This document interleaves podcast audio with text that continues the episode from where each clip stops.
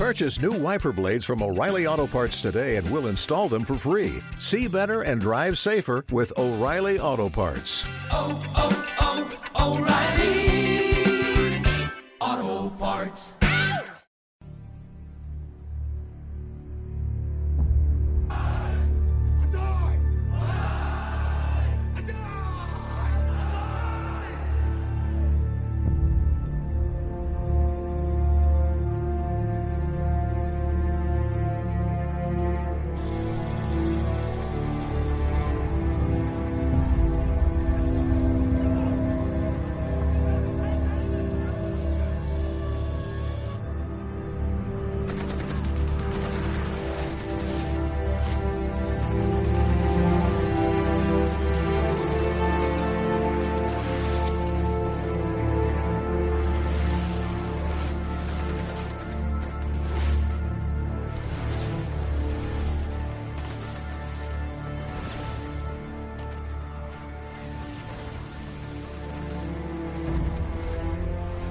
Tal amigos?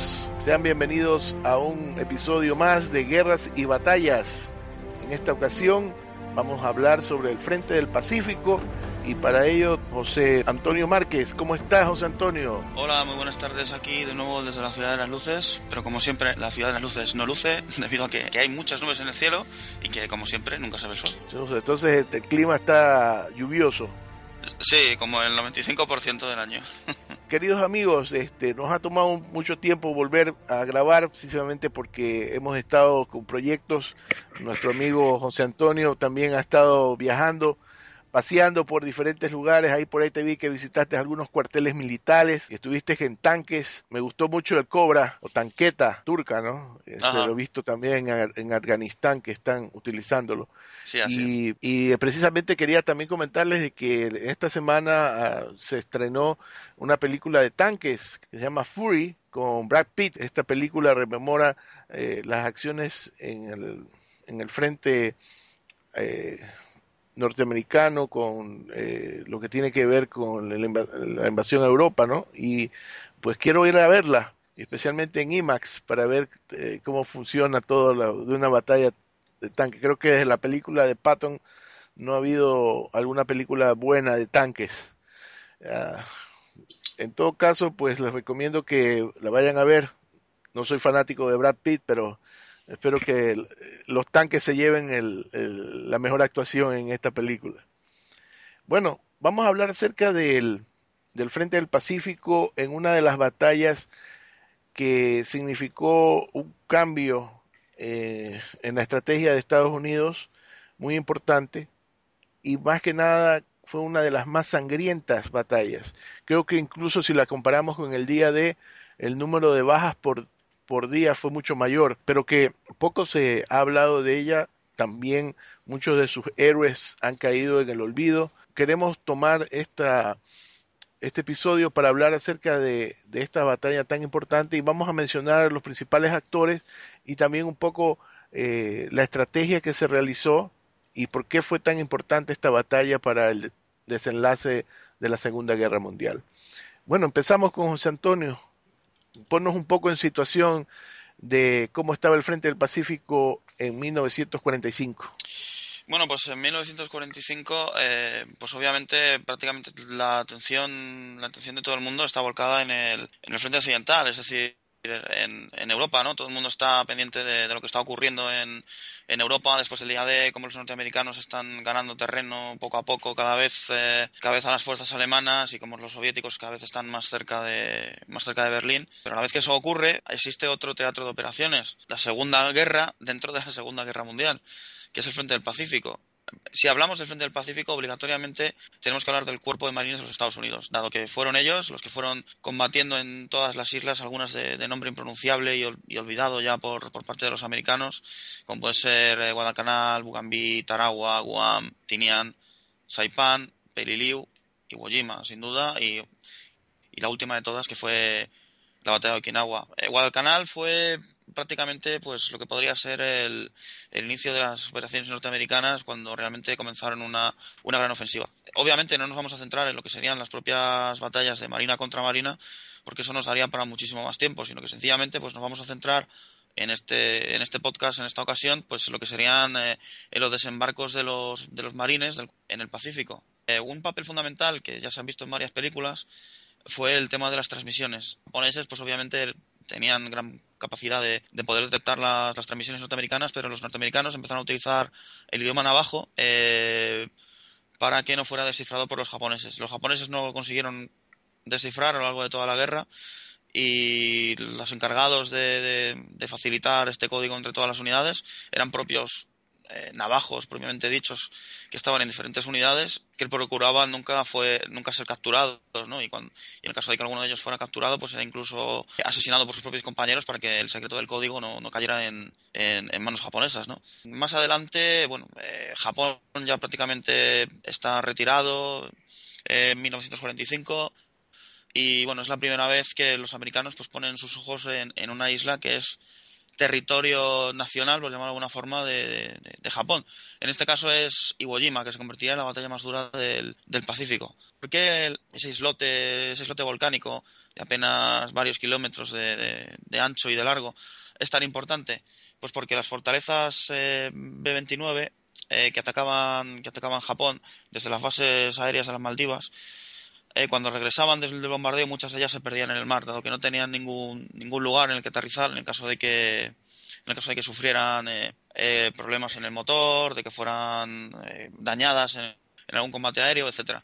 Entonces, dado que la isla justamente en el centro de, estas operaciones entre las Maldivas y, y Japón, era importante y vital que los norteamericanos hicieran con ellas. Y más concretamente con los tres con los tres aeropuertos que estaban, que estaban en la isla. Dos de ellos operativos y un tercero, pues bueno, que estaba siendo reconstruido por los, por los japoneses. Es cierto que, que, allí en, en, la isla de Iwo Jima morirían muchísimos norteamericanos y bueno, eh, todos nos tenemos esa famosa imagen de la Segunda Guerra Mundial de aquellos seis marines, ¿no? Levantando el, levantando la bandera sobre, sobre el monte Suribachi. Eh, y aquella famosa instantánea que, que cogía John Rosenthal cuando aquellos hombres no ondeaban la, bandera, aunque solamente pues fueron tres, cuatro segundos lo que duró esa alzada de bandera, ¿no? Eh, costó sangre, sudor y muchos muertos, como ya veremos a lo largo del podcast, Cuerpo de los Marines de los Estados Unidos. Realmente ah, la historia de la bandera pues es muy eh, curiosa, ¿no? Primero se hizo una que era muy pequeña, que fue mandada por un comandante a que la izaran para levantar la moral de los marines, porque ya llevaban varios días combatiendo y pues no veían ningún avance eh, en la lucha, ¿no? Eh, llegar a la cima del, del monte más que nada eh, fue un momento para levantar la moral, que vieran que ya habían capturado esa parte de la isla, pero la situación se volcó un poco de que la bandera pues fue codiciada después como un recuerdo de un souvenir por este comandante y tuvieron que mandar otra de reemplazo, ¿no es cierto? Cuéntanos un poco acerca de esta anécdota. Eh, así es. Eh, bueno, concretamente esta acción, es decir, el, alzado de la bandera en el Monte Suribachi, es en el quinto día. Eh, después de que los americanos pasen mil y una aventuras para poder llegar a, la cima, de lo que a nosotros en un principio nos puede parecer un, un, pequeño promontorio, pues hay que tener en cuenta que este es el punto más elevado de, de la isla, es decir, el lugar en el que la artillería japonesa pues prácticamente puede apuntar y disparar a placer eh, en toda la isla. Entonces era muy importante la toma de este monte. Eh, cuando los americanos llegan al quinto día, efectivamente eh, alzan una primera, una primera bandera para que se vea en toda la isla y para que, como bien has dicho, todos los americanos la vean y esa falta de moral, pues sea definitivamente el impulso que, que, las, que las unidades no necesitan. Sí es cierto que los propios soldados que llevan ya días sin dormir, eh, comiendo prácticamente lo que tienen en la mochila y luchando noche tras noche, día tras día, pues poco, poco más que nada les importó esa alzado de bandera. Pero bien es cierto que ya en el quinto día, cuando las playas están aseguradas, eh, cierto político eh, arriba junto con los altos oficiales de los marines y justo en el momento en el que ve la bandera dice, oye, qué bien va a quedar esa bandera en mi despacho. Entonces, un general de los, de los marines, viendo que, esa pieza de, la historia del cuerpo de los marines de los Estados Unidos puede acabar sencillamente en el despacho de un político que poco o nada le, le, interesa ¿no? que, los americanos hayan muerto por, por alzar esa bandera en, en aquel monte, eh, ordena inmediatamente que esa bandera sea sea guardada porque al fin y al cabo era parte de, la historia de los marines, y se subieron a segunda bandera eh, requisada de, uno de los muchos barcos auxiliares que estaban, que estaban en la zona. Por eso la segunda bandera es más grande y se pudo ver con mayor visibilidad. Eh, realmente el fotógrafo y el camarógrafo que estaban ahí filmando esto, pues ya estaban en su sitio, como quien dice, fue algo un poco más eh, organizado.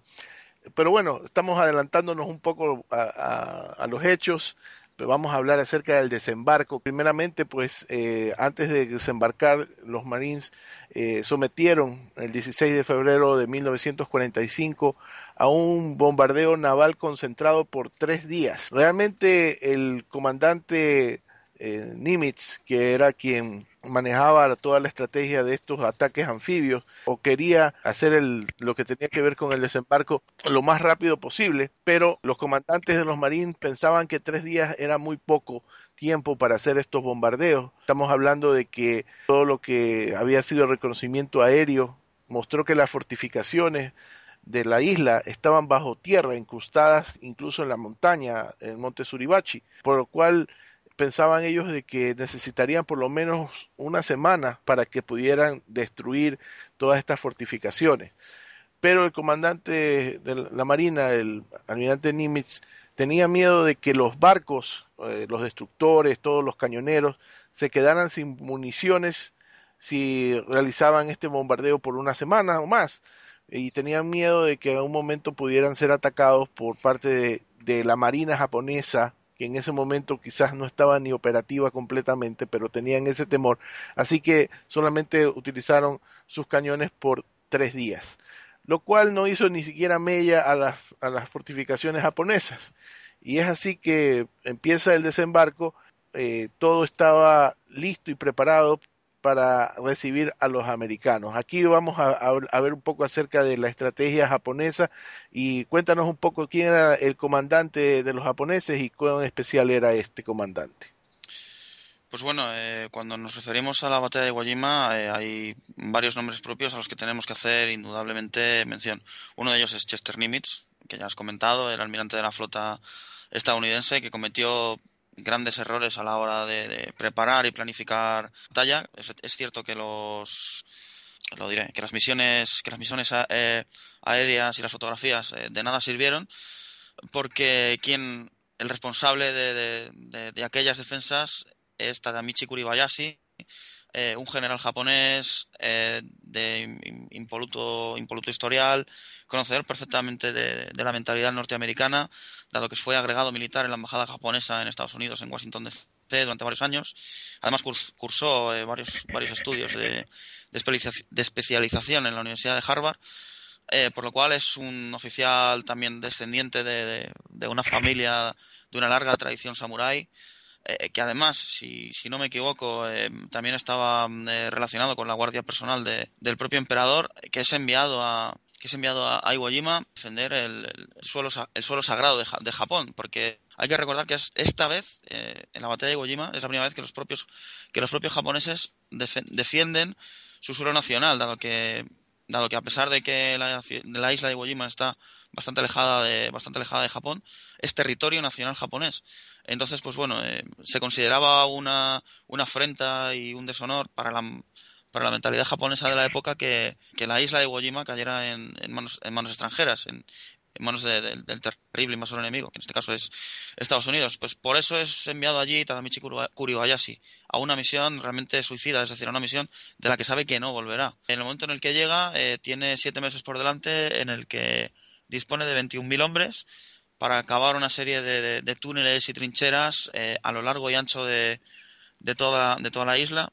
Eh, los historiadores no se ponen de acuerdo a la hora de, decir exactamente el número de, kilómetros que los japoneses eh, horadaron en la, en la dura superficie volcánica, pero se calcula que fueron entre 19 y 21 kilómetros de túneles, galerías, nidos de ametralladora, conectados eh, unos con otros, de tal forma pues que toda la, toda la isla era como una especie de, queso gruyer en el que los japoneses podían atacar por un lado, retirarse al mismo tiempo y atacar incluso por detrás, porque la, la isla al completo estaba llena de, de, una gran cantidad de búnkeres, eh, fortificaciones y todo hecho siempre, eh, como ya hemos dicho, bajo tierra. Los americanos combatirían sobre la superficie de, de, la isla de Iwo Jima, mientras que los japoneses lucharían en, la, en, todo lo contrario, ¿no? por debajo por debajo de tierra, lo cual, pues bueno, eh, pilló por pilló por sorpresa a los norteamericanos, los cuales que también pensaban que, que esos bombardeos de los propios barcos eh, había arrasado lo que son todas las unidades japonesas, pero no, había 21.000 japoneses que habían estado, como ya hemos dicho, durante siete meses eh, construyendo construyendo una gran cantidad de, de red y túneles que les, que les permitía moverse de un, de, un, de un lado a otro de la isla. El principal punto más importante de la isla sería el monte Suribachi, que fue donde más kilómetros excavaron, eh, principalmente por lo que hemos comentado. Al ser el punto más elevado, eh, las piezas de mayor calibre, es decir, las piezas de artillería japonesas, estaban situadas dentro de, la, propia, de la propia estructura del monte y de la, gran cantidad de, túneles y galerías que se construyeron, dado que en esos 150 metros eh, los japoneses tenían una perfecta visión periférica de todo lo que de todo de todas las unidades que podrían moverse a lo largo y ancho de, la isla de Iwo Jima. Así es que la quinta y la cuarta divisiones de Marines que quiero especificar algo muy importante que quizás muchos no conozcan. Los Marines es una división de la Armada de Estados Unidos, eh, aunque es muy famosa por todos sus actos de heroísmo durante la Segunda Guerra Mundial y actualmente durante las invasiones que ha realizado en diferentes eh, ámbitos. Los Marines en ese momento de, la historia era un cuerpo que era muy joven. Eh, generalmente había tenido algunos eh, actos notables como los desembarcos en repúblicas bananeras en Centroamérica, como Nicaragua, República Dominicana, se habían enviado los Marines. Era como una especie de fuerza élite de ataque. En ese momento de la historia, pues recayó el cuerpo de Marines eh, la estrategia de desembarco a nivel de todas las islas del Pacífico. Pero este cuerpo está junto a la Marina de Estados Unidos. Y la estrategia principal, el comandante de los Marines eh, para esta batalla fue un general de tres estrellas llamado Holland Smith. Le denominaban el aullador porque tenía una boca bastante eh, prodigiosa, ¿no? Eh, pero era un marín de pies a cabeza en el sentido de que se preocupaba por sus eh, hombres, trataba de que no hubiera mayores bajas, pero en todo caso los motivaba bastante y era bastante respetado por los marines. La estrategia de, fue desembarcar estas divisiones en la costa sur de la isla, donde existía una larga playa, y se dividían estas divisiones, una en capturar el monte Suribachi y otra ir hacia los aeródromos que estaban uno en el centro de la isla, continuarían esta división tomando ese aeródromo y yendo hacia la costa opuesta de la isla, y la cuarta división trataría de pasar de allí a capturar los otros aeródromos que estaban en el norte de la isla. La playa no era plana, sino que era escarpada, es decir, con subida, y era de una arena volcánica, que a diferencia de las otras no se compacta, sino como es como una arena movediza.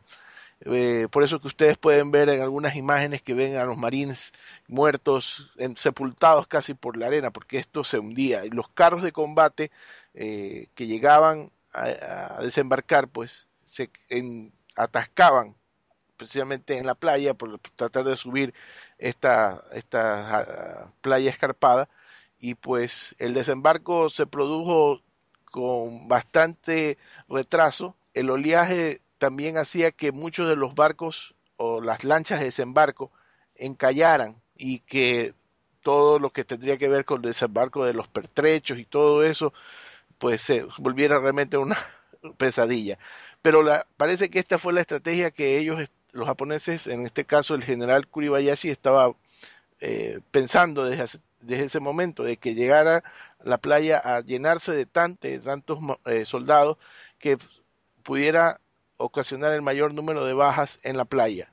Cuéntanos un poco acerca de esto. Pues estamos en el 19 de febrero de 1945, eh, tras un intenso cañoneo que, como bien has dicho, de tres días, eh, tanto por parte de la Armada como por parte de la aviación. Los americanos piensan que han barrido prácticamente la totalidad de las defensas de, de Iwo Jima. Las primeras lanchas empiezan a llegar a, con las primeras luces de ese día 19 y a las 9 de la mañana las primeras unidades de marines que sí reciben fuego, pero reciben un fuego mm, muy, muy poco intenso, eh, eh, piensan que, que, prácticamente la totalidad de la isla ha sido prácticamente silenciada y que va a ser muy, muy fácil. Eh, como bien has comentado, Kuribayashi estaba esperando el momento ideal para que todas las armas japonesas comenzaran a rugir con la misma intensidad en el momento en el que las playas estuvieran completamente llenas tanto de soldados como de material. Eso ocurre a las 10 de la mañana. Empiezan a llegar lanchas eh, de forma completamente descontrolada a causa de, del oleaje y también un poco pues por la incertidumbre de, de saber dónde están los japoneses, ¿no? Entonces, pues cada cinco minutos llegan más y más oleadas y a las 10 de la mañana es cuando todas las armas japonesas eh, irrumpen a la vez y disparan eh, sobre despre desprevenidos eh, norteamericanos. Eh, comienza una, una, una, matanza, lo que los propios soldados llamaron el tiro al pato, en el que los soldados pues no podían hacer nada para poder eh, cubrirse. Delante de ellos, nada más desembarcar, tenían un muro de cuatro metros hecho de esa, de esa tierra volcánica que, que, que, que impedía el avance de cualquier vehículo blindado e incluso de los propios soldados, dado que el avanzar se hacía muy costoso debido a que en el momento en el que un norteamericano pues ponía, ponía a pie eh, su pie se hundía hasta casi el hasta casi el tobillo, ¿no? Lo que dificultaba enormemente el movimiento, tanto de, la maquinaria como de los propios, como de los propios soldados. Muchos intentaron, en, en un intento a desesperada, eh, mientras, eh, mientras disparos, granadas, eh, cuerpos, eh, trozos de, carne de, varios soldados que, que caían de un lado a otro a causa de las explosiones, eh, intentaban cavar, pero obviamente pues aquello pues no, no, no era posible, dado que en el momento en el que cavaban, la propia tierra también cubría, cubría esos agujeros, ¿no? Por lo que no había ningún lugar donde, donde esconderse. Eso forzó a los norteamericanos a lo único que podían hacer, eh, avanzar. Y durante el primer día, pues eh, los americanos se pagan con un con una gran cantidad de, muertos y heridos, más de mil, eh, sus primeras sus primeras horas en, en Iwo Jima, pero finalmente, como ya digo, el, el primer día consiguen salir de las salir de las de las de las de las playas de desembarco y adentrarse en el interior. Ya dentro de la isla, pues eh, los ataques continuaron, esta vez eh, tratando de ganar terreno, los americanos empezaron a, eh, a, mostrar actos de heroísmo. Aquí podemos ver que en esta batalla fue una de las que más entregaron medallas de honor del Congreso que llegaron a sacrificar su vida a Marines por sus compañeros. Vamos a hablar acerca de algunos de estos héroes, pero también queremos mencionar que una parte importante de, de estos actos eh, fueron realizados no solamente por soldados, sino también por eh, médicos, por constructores navales, que trataban en todo momento de poder, a la vez que se combatía, eh, se estaban adecuando los aeródromos eh, para poder ponerlos en funcionamiento lo más pronto posible para poder ayudar a las fortalezas volantes a que pudieran eh, aterrizar en la isla. Pues bueno, vamos a hablar acerca un poco de los héroes de Iwo Jima. Como bien, como bien ha comentado nuestro, nuestro amigo Carl, eh, la batalla de Iwo Jima eh, fue una de las más sangrientas de la Segunda Guerra Mundial, donde se entregaron eh, más, medallas, más medallas del honor. Que de esas medallas eh, casi representa en torno al 6% que se entregaron eh, durante la Segunda Guerra Mundial, lo cual nos puede dar una idea de, de, la gran cantidad de, de, bajas, de esfuerzo y sudor que, supuso. Eh, se entregaron 27 en Iwo de las cuales 22 fueron entregadas al cuerpo de marines y 5 a marineros de, la, la Armada norteamericana. Eh, podríamos hablar largo y tendido de muchos de aquellos héroes, pero bueno, eh, yo he cogido a, a, uno de ellos que para mí representa eh, el espíritu de, de, de, los, de los marines eh, en su máxima expresión. En este caso, pues bueno, eh, podríamos hablar de Charles Joseph Berry, eh, nacido en la pequeña ciudad de Lorraine, en el estado de Ohio, el 10 de junio de 1923. Eh, es sargento de la quinta división de Marines.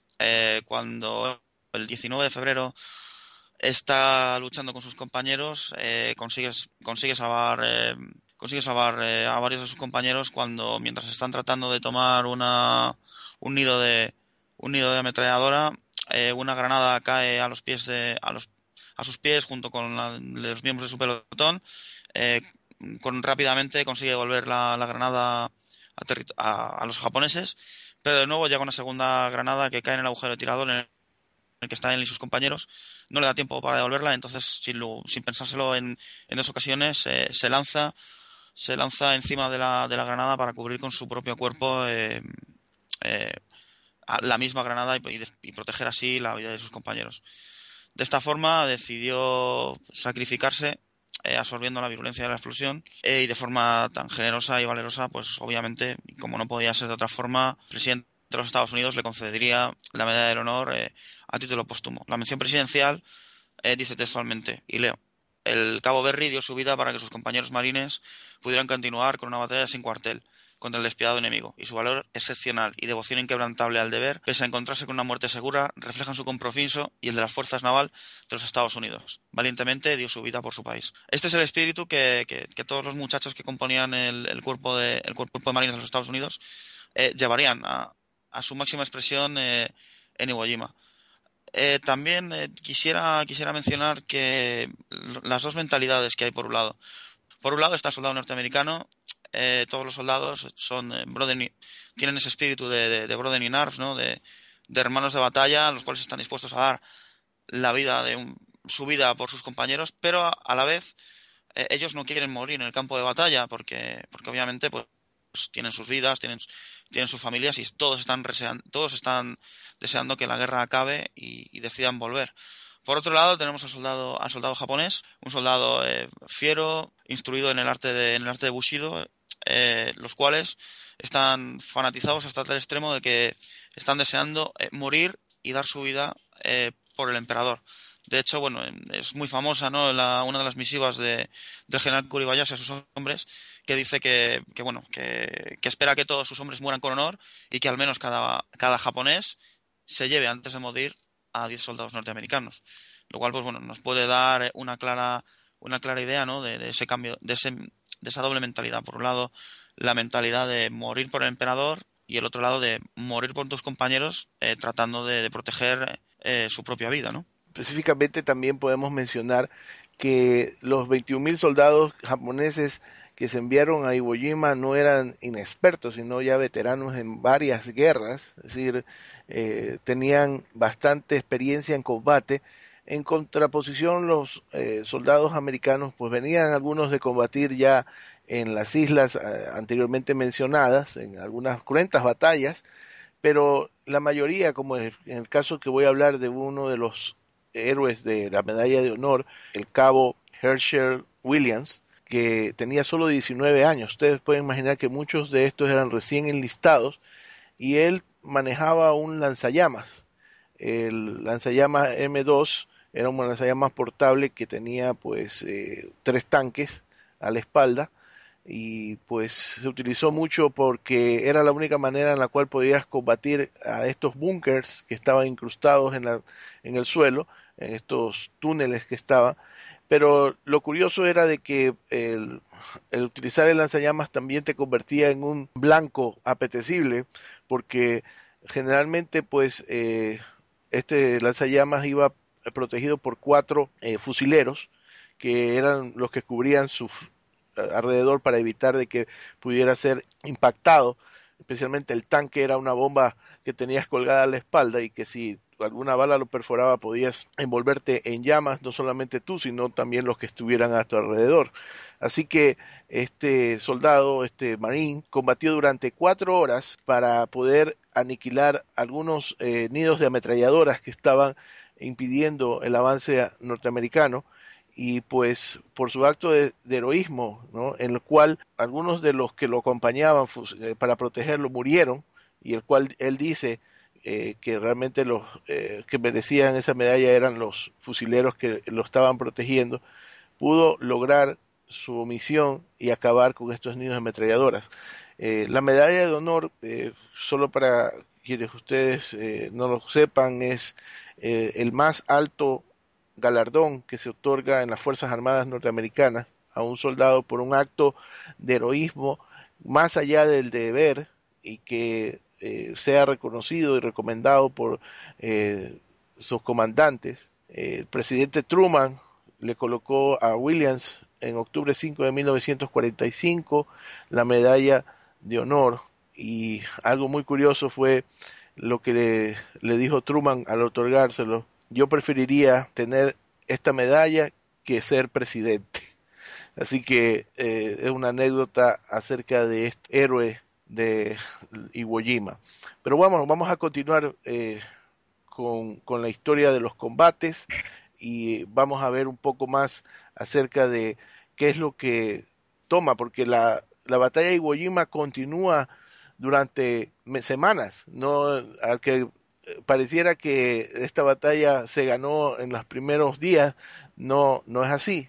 Continúan los ataques y continuó la resistencia japonesa durante semanas.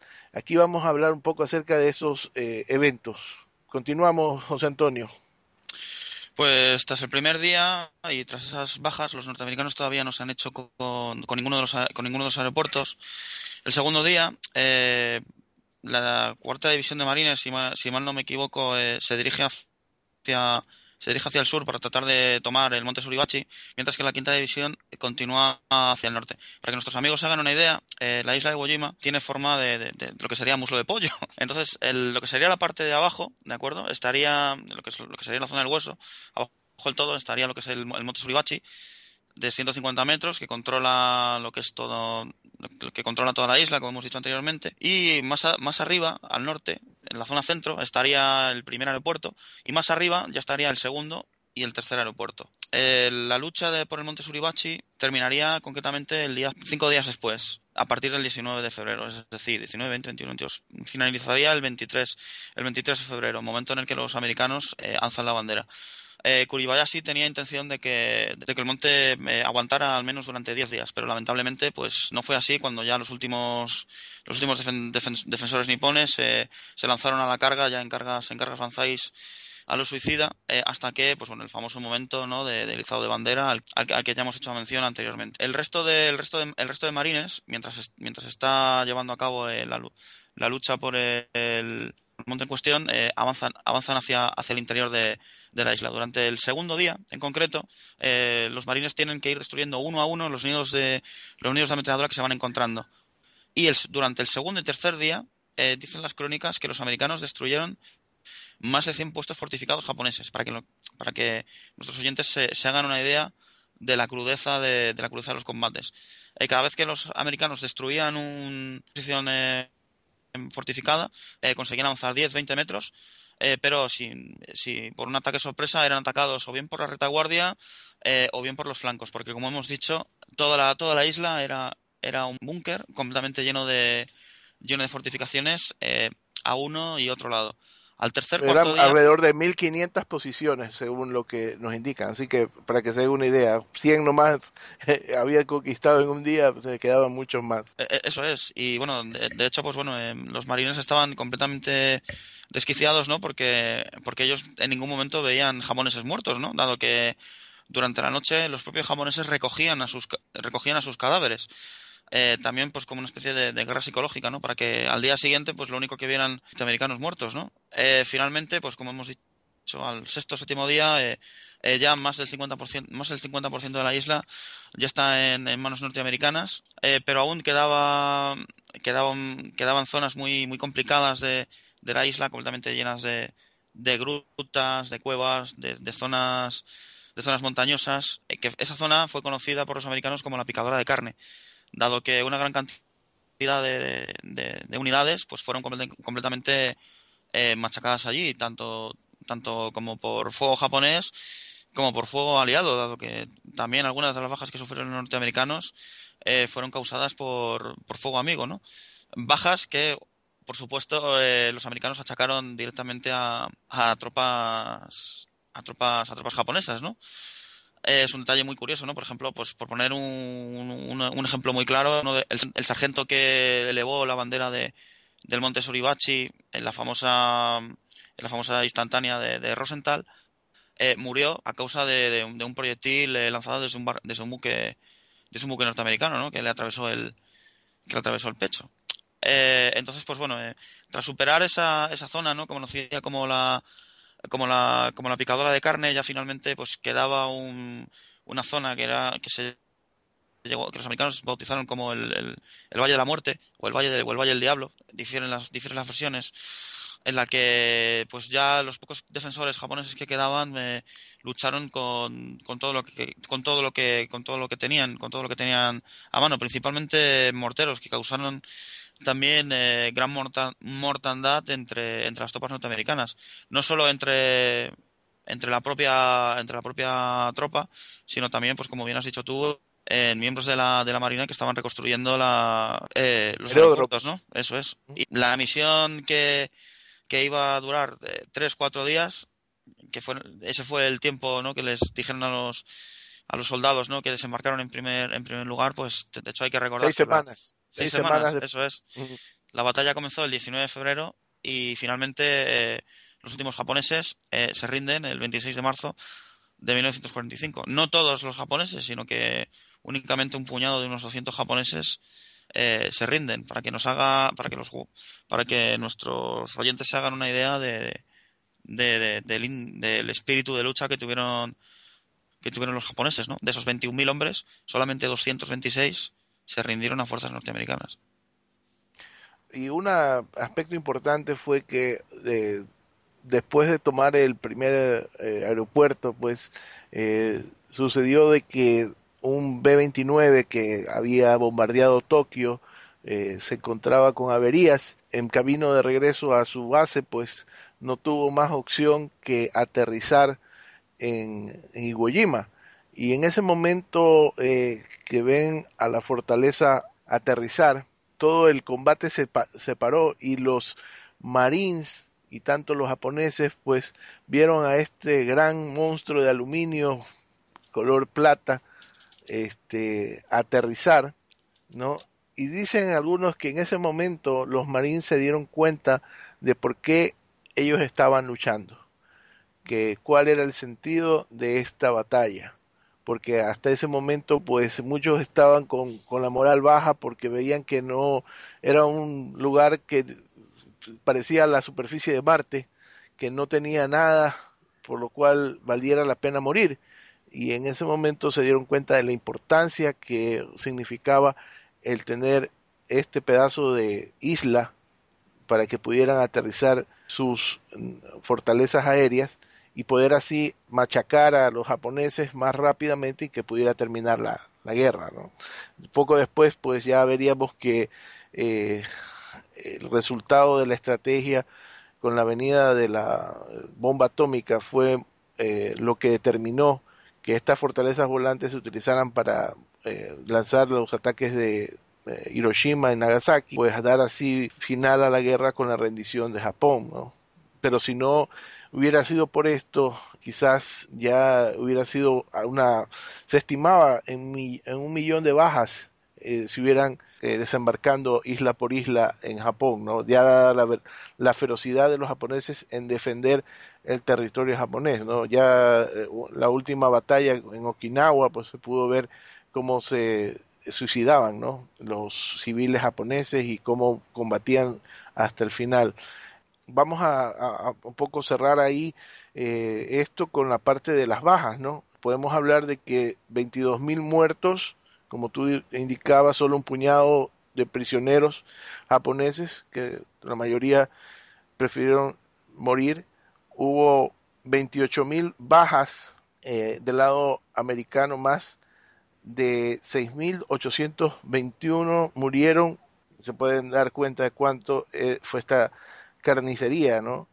Murieron 900 americanos por kilómetro cuadrado. Ni siquiera en Normandía hubo un costo tan alto por un desembarco. De las medallas de honor que se entregaron fueron 27. ¿Cuántas póstumas creo que fueron? Más del 50%, ¿no? Sí, así es. De hecho, eh, de hecho creo que, que ese 30%, ese 30 de medallas de honor que ganaron los, los marines solo en, en Iwo Jima, eh, en torno al 50-60% eh, fueron a título póstumo. Bueno, llega el momento final en el cual pues eh, Kuribayashi eh, se encuentra ya en su último puesto de mando. Desde ahí pues trataba de organizar eh, los ataques eh, suicidas, ataques Banzai, para poder mantener eh, la resistencia, pero realmente ya se dio cuenta de que no podía sobrevivir porque además de la falta de pertrechos y de agua, pues realmente las condiciones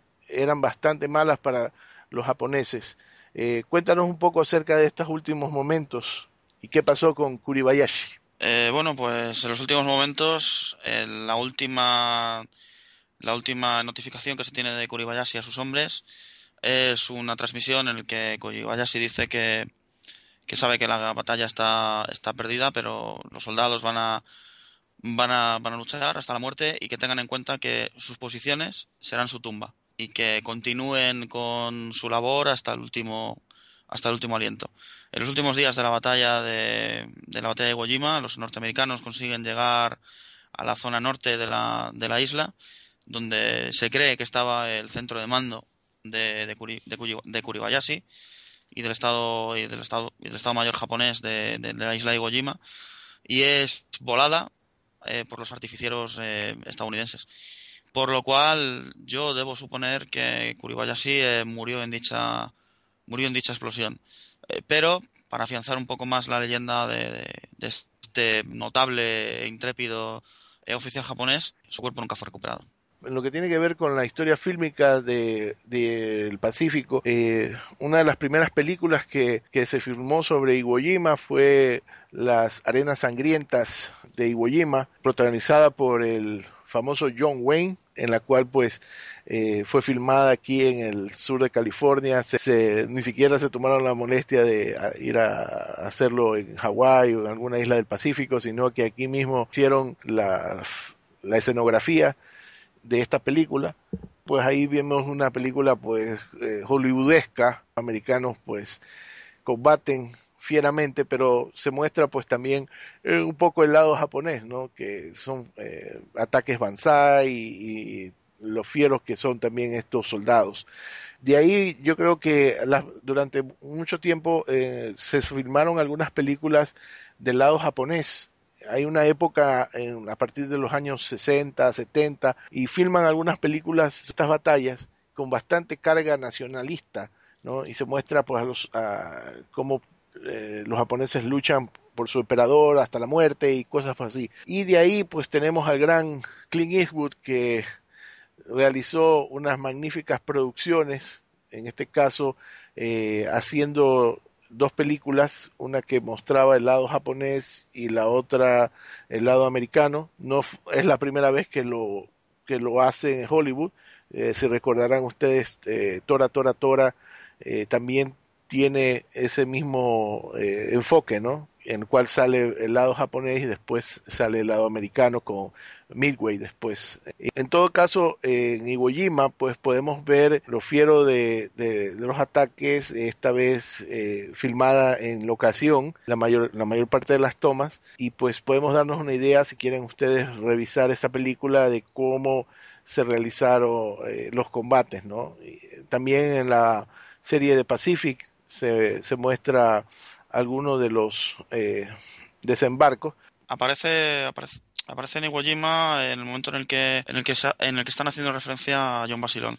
Es decir, la pasada Iwo Jima es muy muy, muy, muy breve. Es decir, sale, sale John Basilón des, desembarcando junto con sus compañeros en, en, en, Iwo Jima, da instrucciones y es abatido por un tirador japonés. En todo caso, este, les recomendamos que vean Banderas de nuestros padres, también, pues, esa no me gustó tanto, eh, no vi mucho combate, más era la historia de los soldados ya volviendo a, casa y cuestiones así. Anecdótico que uno de los eh, actores, pues, fue también protagonista en la película de Nicolas Cage de los... Eh, estos indios navajos que eh, utilizaban su lenguaje, utilizaban este código como mencionamos al principio del podcast, esta, esta película con Nicolas Cage que muestra ese lado de la historia. Eh, Iwo Jima mostró y tuvo unas lecciones muy importantes, especialmente para Estados Unidos. ¿En qué sentido? En que demostró de las bajas por combates isla por isla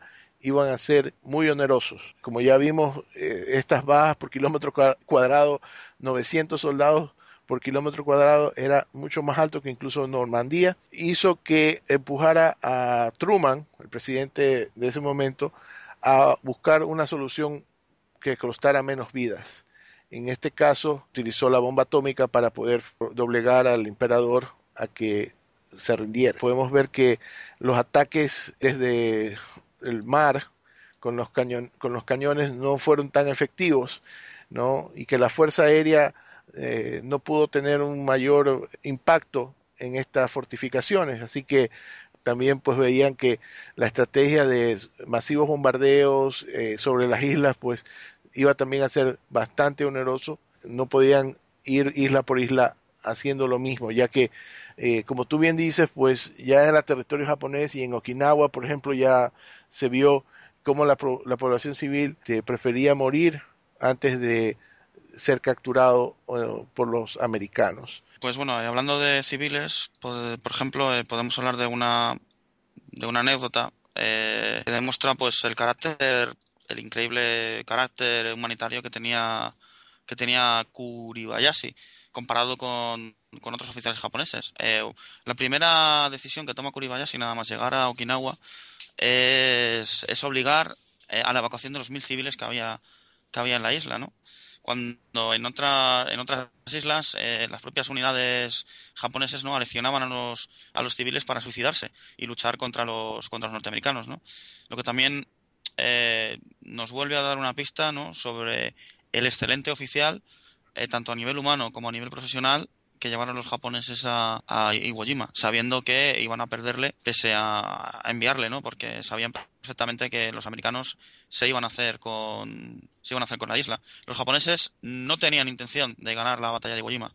Lo que tenían intención era de causar la mayor cantidad de bajas posibles a los norteamericanos, para que así los norteamericanos se cuestionaran el continuar la guerra o no, porque ya el alto estado mayor japonés sabía que había perdido la guerra y que la única carta que podían jugar era causar el mayor número de, víctimas posibles para que la opinión pública norteamericana estuviera en contra de la guerra. Desafortunadamente, pues eh, la batalla de Iwo no le sirvió para eso, sino que, como Carl ha comentado perfectamente, fue una, una de las cartas de peso eh, para que posteriormente los norteamericanos usaran las terribles bombas nucleares tanto en, tanto en Hiroshima como en Nagasaki. Con esto vamos por terminado este episodio. Agradecemos a ustedes que nos sigan prefiriendo con su audiencia. Este, y más que nada, por favor, eh, comenten, compartan con sus amigos acerca de nuestro podcast. Eh, tenemos nuestra cuenta en Twitter, Guerras Batallas, en nuestro sitio en Facebook, eh, guerrasybatallas.com. Eh, pueden visitar y darles un like y también eh, comentarnos acerca de qué les pareció este episodio, qué otros temas también quisiéramos que tratáramos en un futuro. Y pues eh, agradezco a José Antonio el que esté aquí con nosotros fielmente y que también estamos con él para que pueda hablar de otros escenarios, no solamente de el frente oriental y el frente eh, occidental de Europa, ¿no? Eh, gracias, José Antonio. Si quieres, este, puedes comentarnos formas de contacto.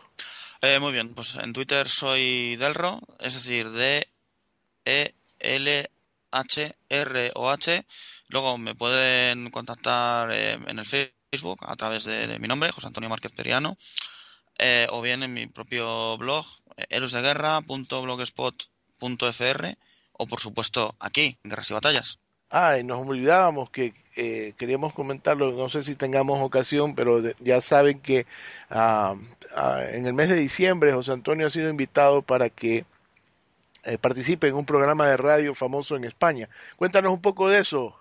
Eh, un programa de, radio español se ha puesto en contacto conmigo, hacer un especial sobre la muerte de Hitler en el, en el búnker eh, a raíz de, un par de especiales que estoy realizando en mi, en mi blog. Rumbo Infinito se llama el programa. Imagino que será en el primero o segundo programa de, del mes de diciembre, o sea que allí nos vemos. Ok, perfecto, estaré pendiente porque me gustaría escuchar acerca de este eh, episodio que ya nosotros hemos tocado eh, en un anterior podcast, la muerte del Führer Eso en es. Berlín. Que Dime. murió en Berlín, que no se engañen.